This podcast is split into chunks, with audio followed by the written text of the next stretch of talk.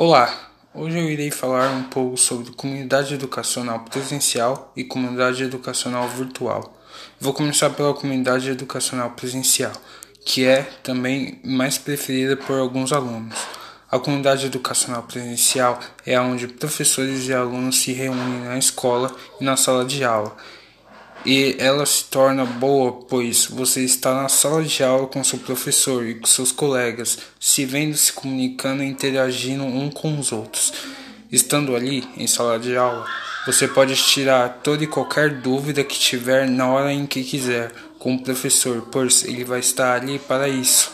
O professor pode explicar a matéria mais de uma vez também, ficando mais fácil ainda o entendimento. Você também pode debater com o professor sobre a matéria que ele passou e também pode debater sobre, sobre a matéria com seus amigos que vão estar ali.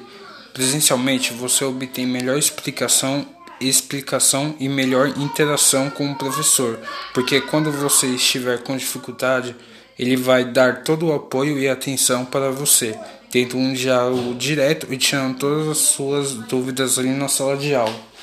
Agora falando um pouco sobre a comunidade educacional virtual. A comunidade educacional virtual, ou seja, online, onde você estuda à distância, a, a comunidade educacional virtual usa o computador, notebook e celular, dispositivos conectados à internet para usá-los como uma ferramenta de estudos.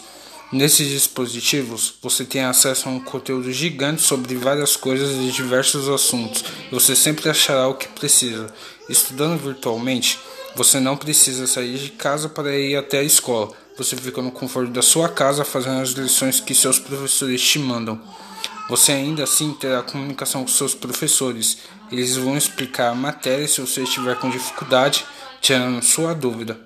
Hoje em dia, tem aplicativos apropriados especificamente para aulas online.